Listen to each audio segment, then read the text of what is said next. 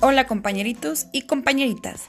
Llegó la parte más divertida de este proyecto, la cual consiste en aprender qué es un podcast y cómo realizar uno. Te invito a que no faltes a tu clase de mañana. Nos vemos.